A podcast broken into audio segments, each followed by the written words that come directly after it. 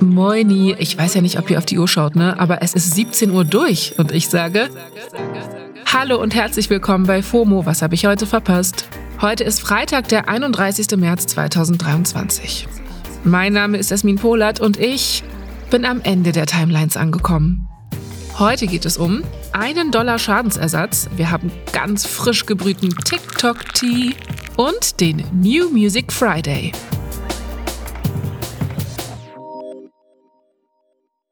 Jetzt nochmal alle zusammen an die Hände fassen und reinspringen. Auf geht's in den ultimativ schnellen Timeline Recap. Heute ist Trans Day of Visibility.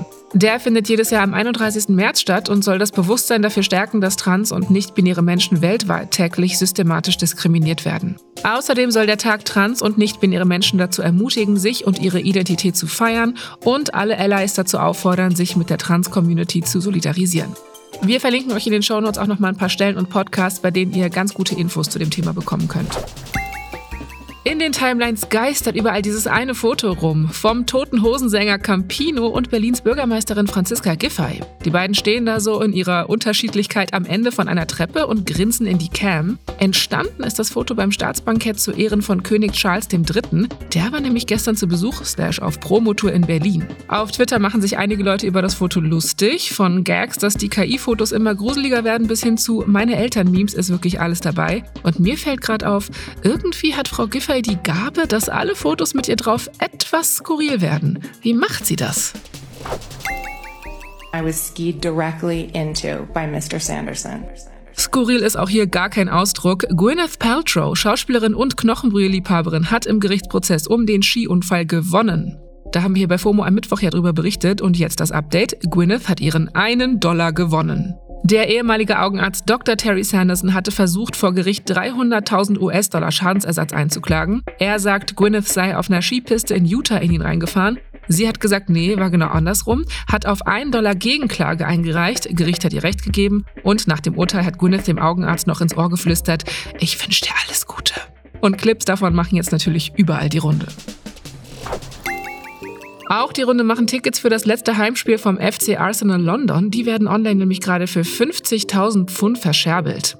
Eigentlich kosten die nur so rund um die 40 Pfund, werden aber gerade so teuer gedealt, weil der FC Arsenal aktuell Tabellenführer in der Premier League ist und damit zum ersten Mal seit 19 Jahren wieder eine reelle Chance hat, die englische Meisterschaft zu gewinnen. Und das will man sich natürlich nicht entgehen lassen, das ist manchen offenbar sogar 50k wert. Es gibt aber anscheinend im Netz auch noch wahre Fans mit Anstand, die ihre Tickets zum Originalpreis verkaufen. Also Augen auf beim Ticketkauf. Das war der ultimativ schnelle Timeline Recap. Kommen wir zum nächsten Thema. Auf meiner Lieblings-App TikTok tummeln sich ja immer die verschiedensten Geschichten und Trends. Deswegen kommt hier endlich mal wieder der TikTok Tea.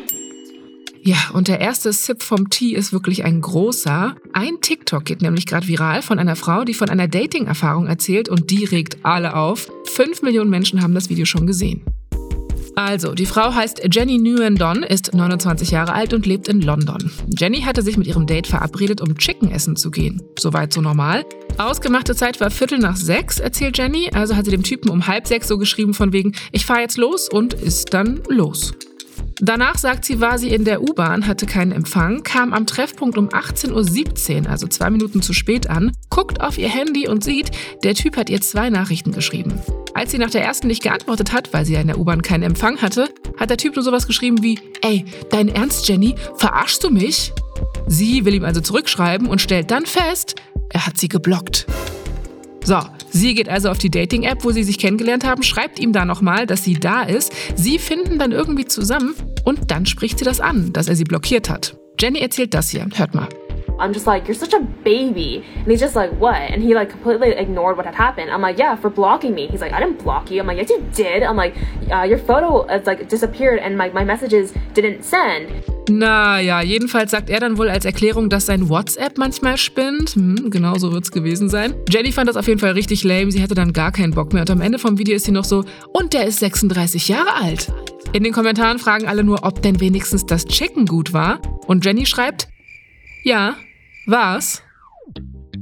So, der zweite Sip hat um Längen mehr Klasse. Auf TikTok sprechen nämlich gerade alle über die Fashion in der HBO-Serie Succession und die trägt den Namen Quiet Luxury, also leiser Luxus. Am Sonntag ist ja die neue Staffel Succession rausgekommen, beziehungsweise die erste Folge der vierten Staffel. Und auch in der kriegt man als Otto-Normalstreamerin einen sehr guten Eindruck in die Welt der Ultrareichen. Wenn man der Familie Roy so beim Leben und gegeneinander plotten zusieht. Auffällig dabei ist, dass niemand auffällige Logos von Brands trägt. Also kein Louis Vuitton-Täschchen oder den fetten Gucci-Gürtel mit den zwei Gs. Nee, die Roys sind ultrareich. Und in dieser Steuerklasse trägt man keine Logos mehr. Da ist man in der Kategorie Quiet Luxury.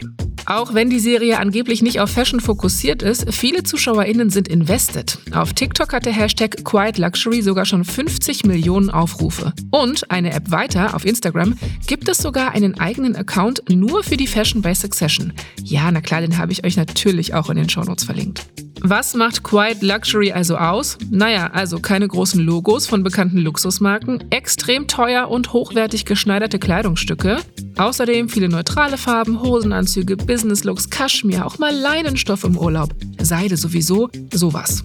Michelle Matland, das ist die Kostümdesignerin von Succession, die hat das in einem Interview ganz gut zusammengefasst. Sie hat gesagt, die Roys sind, ich zitiere, die Anti-Kardashians. Das war der TikTok-Tea.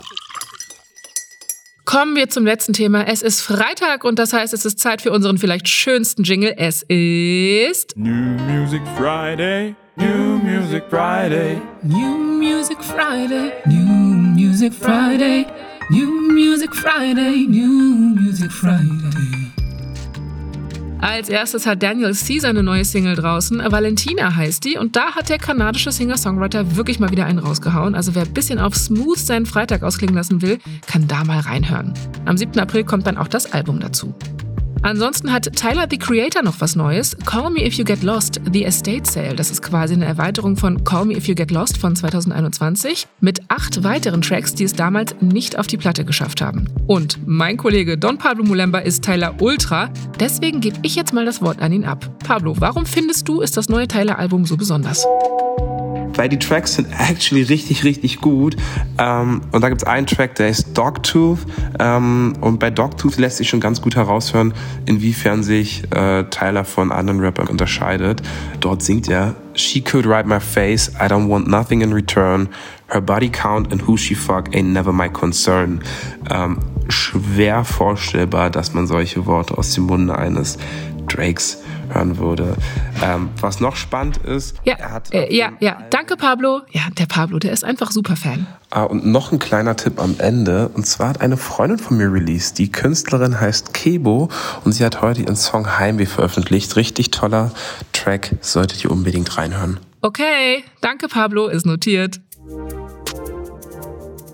So, und bevor ich jetzt ins Outro hüpfe, möchte ich noch mal ein paar Worte an euch loswerden. Das hier war meine letzte FOMO-Folge. Das waren zwei richtig tolle Jahre mit euch. Ihr habt mir die letzten Tage auch fleißig geschrieben und ich bin ehrlich, ich habe die ein oder andere Träne verdrückt. Das meine ich überhaupt nicht kokett, sondern wirklich ganz ehrlich.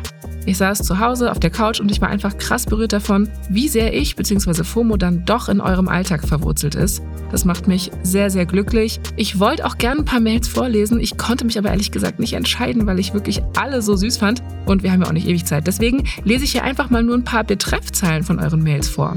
Traurig steht da im Mailbetreff oder einfach nur Jasmin, gute Zeit oder Jasmins letzte Folge, Jasmin geht oder auch einfach nur alles Gute. Danke dafür. Ich sende euch allen die größte virtuelle Umarmung, die es gibt. Ich küsse all eure Handyscreens und ja, wir hören uns ganz bestimmt wieder. Bis dahin, scrollt safe, seid auch mal offline, wo es geht und naja, wir sehen uns in den Timelines.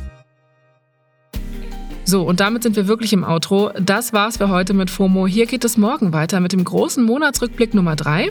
Da sprechen meine KollegInnen Dena Sarin, Paula Menzel und Don Pablo Mulemba über ihren FOMO-März hier auf Spotify. Falls ihr mir jetzt doch noch was sagen möchtet, ich lese auch immer noch Mails, also schreibt gern an fomo.spotify.com, wenn ihr mögt. FOMO ist eine Produktion von Spotify Studios in Zusammenarbeit mit ACB Stories. Danke an alle hier im Team. You know who you are. Danke an ACB Stories und Spotify. Hasta la vista, baby. Ciao. Okay, let's go. Ich liebe das Internet.